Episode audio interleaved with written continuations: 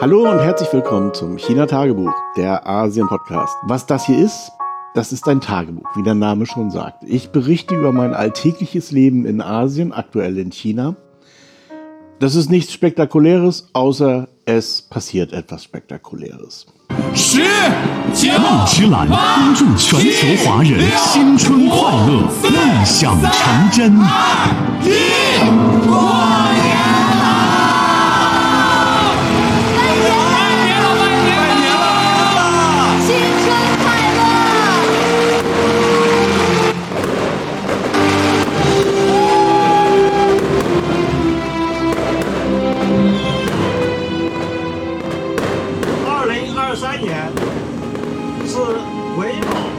Es ist Mittwoch, 9 Uhr und ich bin zu Hause. Ich bin gerade Strohwitwer, meine Frau ist nach Shanghai gefahren, um dort ein paar Sachen zu erledigen. Und ja, da habe ich eben auch mal ein bisschen Zeit hier zu Hause Podcast aufzunehmen. Das ist sonst immer so ein bisschen umständlich. Meistens gehe ich dann ja auch ins Büro, weil das ist ja eh nicht so weit. Also erledige das dann da.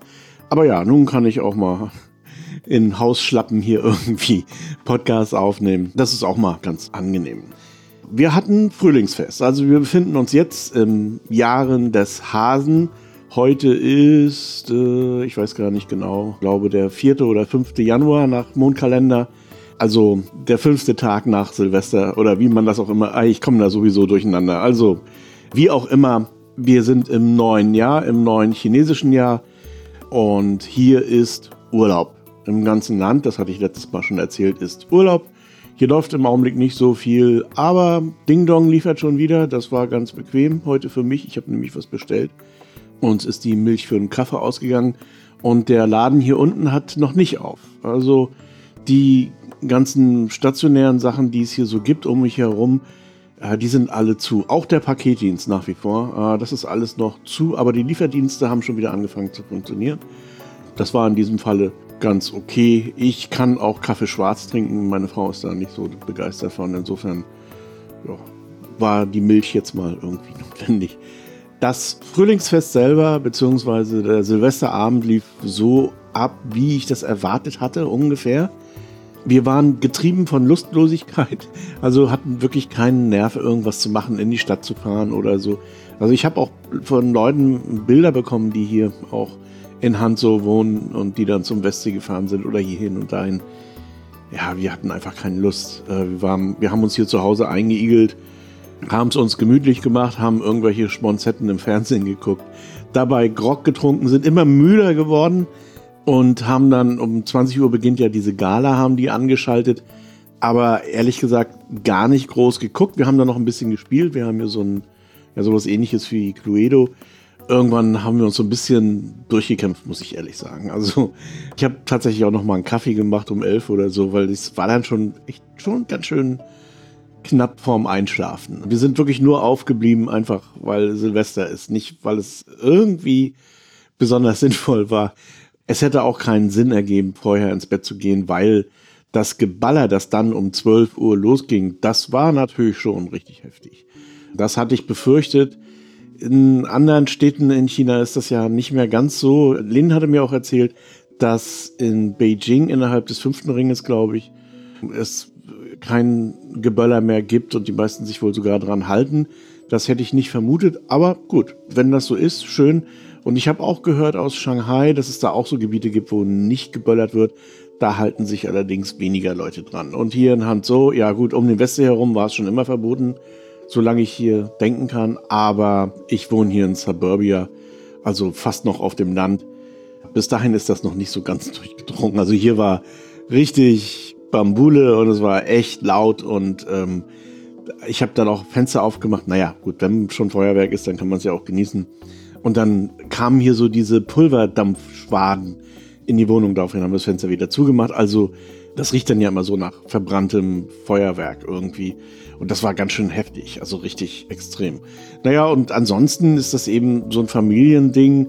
Man isst Jiaozi oder macht erstmal Jiaozi zusammen. Das ist eigentlich sogar noch fast wichtiger als das Essen. Und dann isst man die so über den Tag verteilt. Und das war's. Viel haben wir da tatsächlich nicht gemacht. Und natürlich haben wir auch noch so unsere eigenen Sachen gemacht. Gelesen. Tientian schreibt gerade wieder in einem Buch und ich habe dann auch noch so mir so ein paar Videos reingezogen zu Blender. Ich wollte schon immer mal Blender lernen. Ich weiß nicht, ob ich zu alt bin, aber das war ganz schön anstrengend, muss ich sagen. Ich mag das schon eigentlich ganz gern, mir so ein neues Gewissensgebiet zu erschließen. Aber ich mag es auch ganz gern, wenn dann irgendwo Erfolgserlebnisse kommen. Und bei Blender kamen die irgendwie nicht bis jetzt.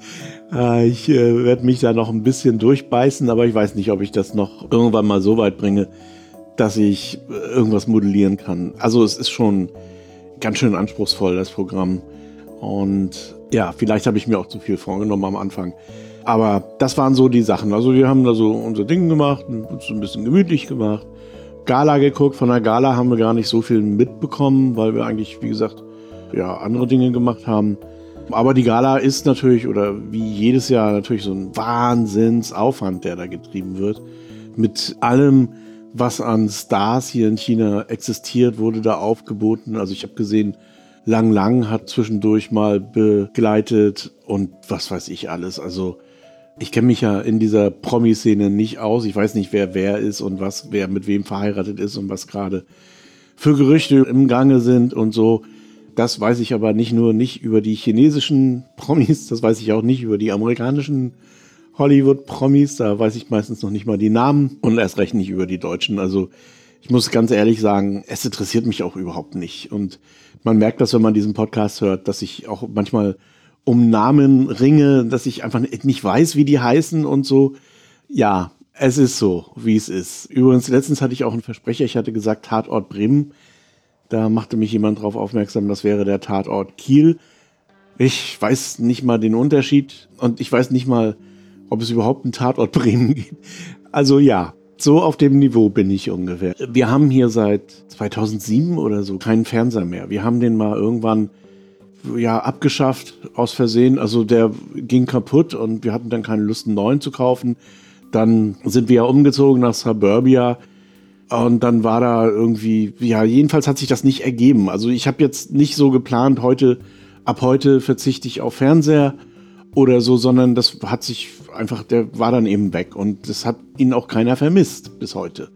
Und wenn man keinen Fernseher hat, ja, dann gehen solche Sachen natürlich an einem vorbei, weil man sich sein Programm selber zusammenstellt aus irgendwelchen Mediatheken, von irgendwelchen Download-Sachen, also Yuko, Bilibili und was es alles gibt, bis hin zu den ARD und ZDF-Mediatheken. Und so bauen wir unsere Zerstreuung zusammen und hören das und sehen das natürlich zeitsouverän. Also ich, ich kann mir das auch ehrlich gesagt gar nicht mehr vorstellen, zu einer bestimmten Zeit den Fernseher einzuschalten, weil dann eben eine Sendung kommt, die nur dann kommt. Das ist, das, so bin ich ja aufgewachsen eigentlich. Also das ist ja so die Erfahrung, die, die mich ja auch geprägt hat, aber die mir heute so dermaßen fremd ist. Ich hätte das gar nicht mehr drauf, mir um 20.15 Uhr die Tagesschau anzugucken oder 20 Uhr. Naja, also zu einem bestimmten Zeitpunkt die Tagesschau anzugucken ja, und dann, da so am 22. nach gregorianischem Kalender, sind wir dann hier hinterm Haus zum Tempel hochgegangen. Und wir hatten das schon so ein bisschen befürchtet. Wir haben das auch gemerkt, dass mehrere Leute mit uns auf diesem Weg unterwegs waren. Es war dann doch recht voll. Und so war das hier in der ganzen Stadt. Also es war überall an solchen Hotspots, also so auch jetzt gar nicht mal nur Tempel, sondern auch ja, es gibt hier so verschiedene Sehenswürdigkeiten in Hanzhou. Also so ein Pavillon, der auf dem Wasser ist und die Broken Bridge und naja, also so ein paar Sachen, wo dann Tausende zusammenkamen. Also ja, und im Linien-Tempel war es dann eben so richtig gedrängt, aber das, das wäre jetzt auch nicht verwunderlich gewesen. Aber dass es an solchen Hotspots auch nochmal so drängelt, das hätte ich nicht erwartet. Und das nimmt auch nicht ab. Das wird eher mehr jetzt so über die nächsten Tage. So, was habe ich noch gemacht? Ja, vor Silvester sollte ich ja noch so ein paar Sachen fertigstellen. Das habe ich auch geschafft. Für die Boot in Düsseldorf so einen kurzen Imagefilm machen und auch eine Webseite schnell ja, fertig machen. Das ist ja eigentlich auch so eine Interims-Webseite für EcoWorthy, also für diese Firma, für die hier am Ende des Podcasts immer noch Werbung kommt. Also die findet man jetzt unter echo-worthy.de und vielleicht ändern wir auch mal die Werbung irgendwann muss ich mal anfragen bei demjenigen, der mir die gemacht hat. Naja, und das habe ich noch erledigt vor dem vor Silvester, also bis zum 21., weil da begann ja eben auch die Boot. Was die Boot betrifft, das war ja früher so meine Lieblingsmesse, muss ich sagen, weil da einfach, das war einfach auch so ein schönes Erlebnis immer. Aber dieses Jahr war ich ja nun nicht da und mein Kollege hat mir Bilder geschickt und ich habe mir natürlich auch ein paar Filme angeguckt darüber und hier und da. Irgendwie habe ich den Eindruck, kackt die Messe auch gerade so ein bisschen ab. Also ich habe das ja bei der Foto, also eigentlich ganz ursprünglich habe ich das auch mal bei der Cebit erlebt. Da habe ich ja kurz nach der Wende noch so gerade die Hochzeit der Cebit miterlebt mit den ganzen Hackerangriffen und all diese ganzen coolen Sachen. Naja, und dann begann irgendwann der Niedergang und irgendwann in den 2000ern bin ich auch schon, habe ich dann, also bis dahin bin ich jedes Jahr hingefahren, aber irgendwie so ab 2005 oder so gar nicht mehr und irgendwann hieß es, die Cebit ist weg. Ja, und das gleiche geschah dann mit der Fotokina. Die hatte ja hier sogar einen Ableger in Singapur und die fand ich eigentlich so ganz nett, obwohl da schon so ein bisschen die Frage war, ah, wie wichtig sind Messen heutzutage noch? Aber irgendwann war die Fotokina auch Geschichte. Und wenn ich mir so die Entwicklung auf der Boot angucke, die beiden größten Einzelhändler waren nicht mehr da, also AWN und SVB. Das waren so die Dickschiffe eigentlich, die auch wahrscheinlich am meisten Umsatz gemacht haben. Denn das sind nicht die Yachten, das, äh, die dort so ausgestellt werden. Wenn über so eine Messe eine Ferretti verkauft wird, das sollte mich schon wundern, denn die werden meistens irgendwie vorher schon avisiert und die werden ja meistens auch für die Kunden direkt produziert. Also das ist mehr so Show. Und diese anderen Händler eben da, denke ich mir, für die ist das deutlich einschneidender, wenn die Messe keine Attraktivität mehr bietet. Und ich habe die Befürchtung, dass die Boot der Fotokina und der Cebit folgen wird. Ich habe das auch so ein bisschen durchgesehen irgendwie, wenn Leute über die Boot berichtet haben und gesagt haben, ja, das war nicht so toll und dies hier und jenes und so. Also insgesamt war das wohl nicht so prickelnd, habe ich den Eindruck. Aber falls das hier jemand hört und sagt, nee, die Boot war super, ja, bitte gerne Kommentare. Das ist so mein Eindruck, den ich von hier aus gewonnen habe. Also ich bin ja nur noch 10.000 Kilometer entfernt. Da kann das durchaus mal auch getrübt sein durch die Entfernung, der Blick auf die Messe und so weiter. Ich habe keine Ahnung. Das ist nur so mein Eindruck und ich fände es wirklich schade. Also ich würde vieles darum geben, wenn die Boot in Düsseldorf erhalten bliebe. Aber ja, dieses ganze Messekonzept ist natürlich so eine Sache. Ich habe früher auch tatsächlich gedacht, vor Corona, dass man Messen, dass man auf die ganz und gar verzichten kann. Dass man das alles irgendwie online abhakt. Dann kam Corona und dann musste das im Prinzip alles online gemacht werden und dann stellte sich heraus, nee, nee, nee, so ist das ja auch nicht. Also Messen oder beziehungsweise der persönliche Kontakt auf so einer Messe, das abends weggehen und Bier trinken oder eben auch auf der Boot, das ja, das, das Abrocken bei den Konzerten dort und so. Das alles gehört irgendwie dazu und man kommt sich dann auch näher. Man hat ja eigentlich nur geschäftliche Kontakte, aber wenn man dann eben als Verkäufer, Ankäufer dann eben Leute auch mal anders kennenlernt, das ist schon eine, eine ganz andere Geschichte und macht das vieles einfacher und auch irgendwie besser. So. Und ich habe mich auch mit Hans-Josef Fell darüber unterhalten weil er ja auch eben hier in China, auch auf der ganzen Welt eigentlich immer umhergereist ist von Messe zu Messe, von Konferenz zu Konferenz, von irgendwelchen Sachen. Und das war alles weg plötzlich und er sagt auch, es lässt sich einfach nicht ersetzen. Also so ein persönlicher Kontakt irgendwie ganz wegfallen zu lassen, ist eine blöde Idee. Auf der anderen Seite habe ich das auch immer wieder gesehen, gerade bei den Solarmessen auch, dieser unglaubliche Overkill, der da getrieben wird. Und das ist in Düsseldorf ja auch der Fall. Die meisten Messebauer rücken ja schon Wochen vorher an und fangen da an aufzubauen und so. Das ist auch wieder nicht gerechtfertigt irgendwie. Ich habe keine Ahnung, wie sich die Messe, wie sich das Messegeschäft in Zukunft ändern wird. Aber diese menschliche Komponente ist wichtig. Das habe ich jetzt gelernt. Eine Messe ohne das ist blöd. Andererseits dieser ganze Irrsinn, der um so eine Messe herum stattfindet und der das auch letztendlich ja auch so furchtbar teuer macht. Also das ist ja auch, dass die Messegesellschaften da ja richtig zulangen, immer mehr zulangen und dann der Messebau selber ja auch noch einen Haufen Geld kostet. Auch das ist nicht gerechtfertigt. da kann ich mir vorstellen, kann man tatsächlich vieles virtualisieren. Das hätte sogar noch einen zusätzlichen Reiz des Neuen irgendwie, wenn man keine Ferretti-Yacht in irgendeine Halle schleppt, sondern ein Hologramm. Das wäre cool. Es ist ja auch irgendwie absurd. Da stellen sich dann hunderte von Leuten an, um in eine Yacht zu kommen und sich die mal von innen anzusehen, die im Leben nicht sich sowas leisten können, die das einfach nur mal gucken wollen. Ja gut, dann wäre es doch viel einfacher, man betritt so eine Yacht virtuell und vielleicht auch noch mit ja, physischen Feedbacks, wie auch immer die geartet sind dort am Stand und schaut sich dann die Yacht an, ohne dass man sich die Schuhe ausziehen muss.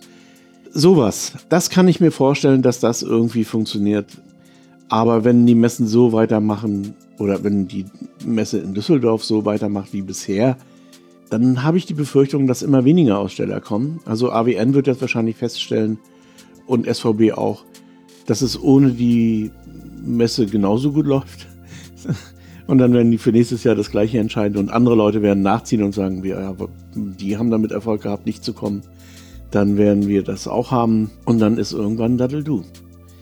Das ist sowieso so eine Sache, die ich nicht verstehe, dass die Messegesellschaften nicht in der Lage sind, darauf zu reagieren und dann neue Konzepte irgendwie zu bauen. Ich habe von der Köln-Messe tatsächlich in Beijing eine Messe erlebt, die versucht hat, das anders zu machen. Ich habe allerdings vergessen, wie die hieß. Irgendwas mit China Innovation oder so. Ich habe es vergessen. Und da war allerdings auch der Inhalt schon so, dass das Ganze virtualisiert wurde. Und da wurden tatsächlich auch solche Konzepte gefahren. Also mit Hologrammen, mit äh, virtuellen Welten beziehungsweise Augmented Reality und mit relativ kleinen Installationen, also keine großen Messestände und so. Das war alles, wenn ich mich richtig erinnere, in einer Messehalle. Also verhältnismäßig klein. Ich muss mal gucken, vielleicht finde ich die Bilder noch dazu. Gibt schon noch so Geister innerhalb der Messegesellschaften, die da innovativ sind, aber ich kann mir schon vorstellen, dass das so ein, das sind so Dickschiffe, wo eben so Strukturen sich eingeschnitten haben, die schwer sind, irgendwann mal wieder abzuschaffen oder zu verändern. Und naja, dann, wenn das zu verkrustet ist, dann stirbt es eben. So ist der Lauf der Dinge. Das war meine kurze Abschweifung zu messen. Was habe ich noch gemacht? Ganz wichtig, ich habe diese drei Teile Darktable fertiggestellt. Habe ich ja erzählt, dass ich diese drei Videos aufgezeichnet habe, aber äh, noch nicht dazu gekommen war, die zu schneiden. Das habe ich dann so geschafft über die Feiertage. Und habe die dann auch veröffentlicht. Und die sind jetzt online auf YouTube und auf PeerTube. Werde ich in den Show Notes verlinken.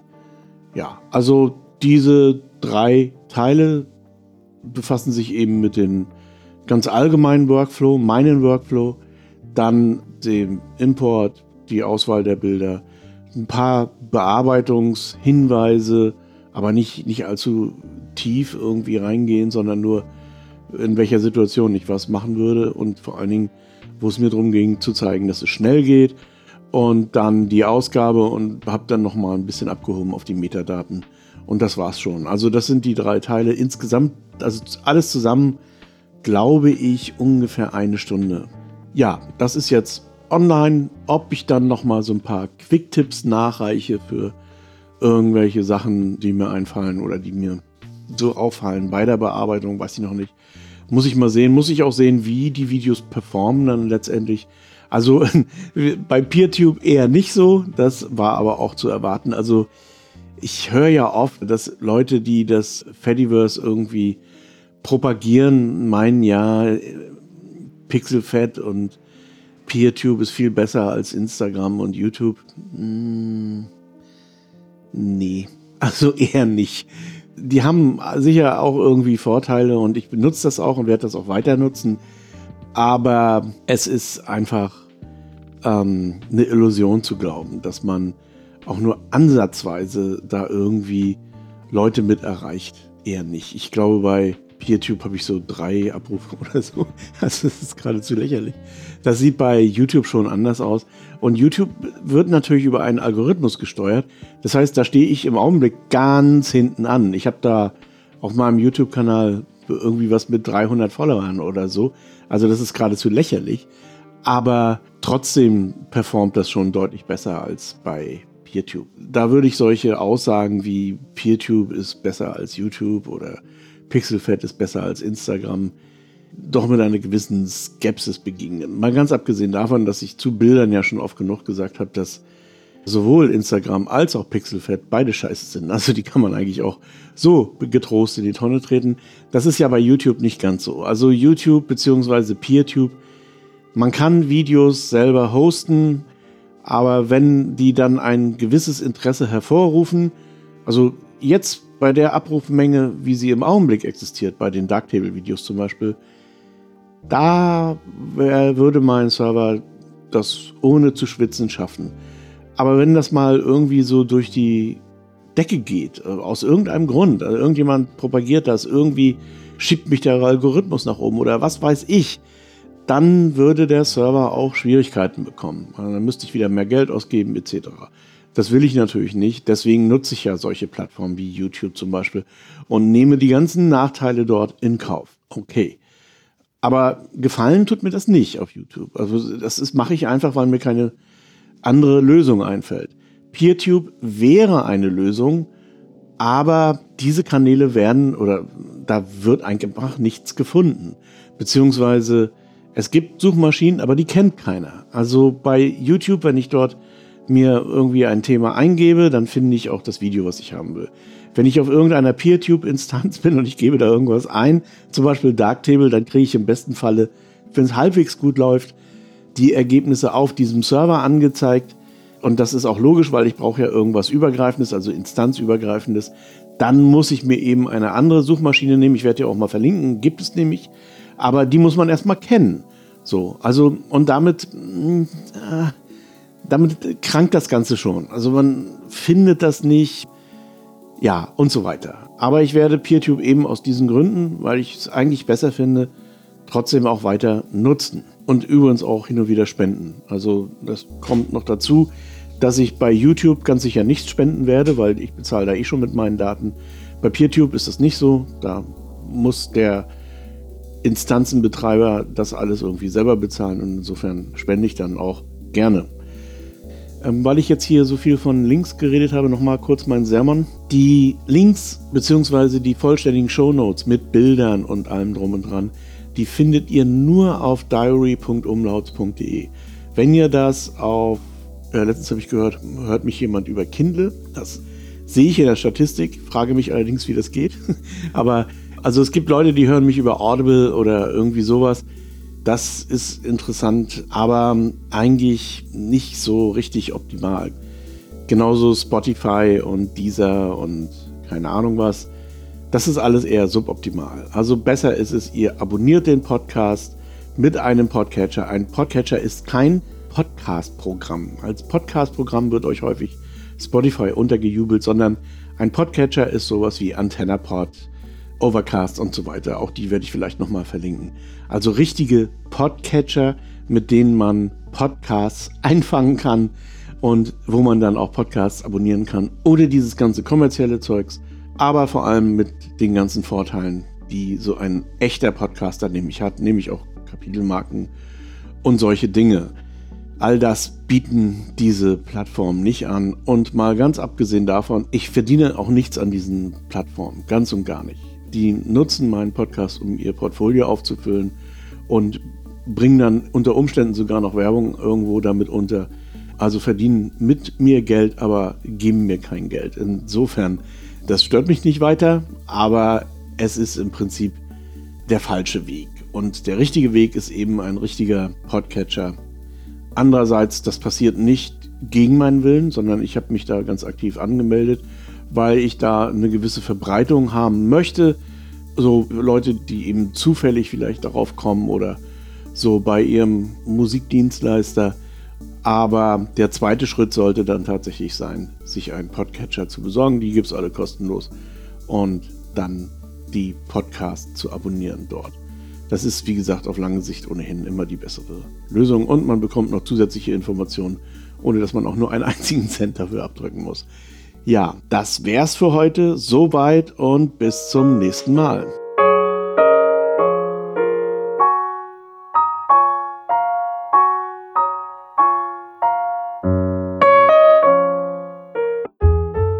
HC Andersen.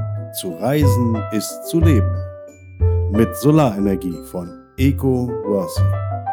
Ob Vanlife, Tiny House oder Camping. Eco Worthy, dein Partner für Solarenergie. eco-worthy.com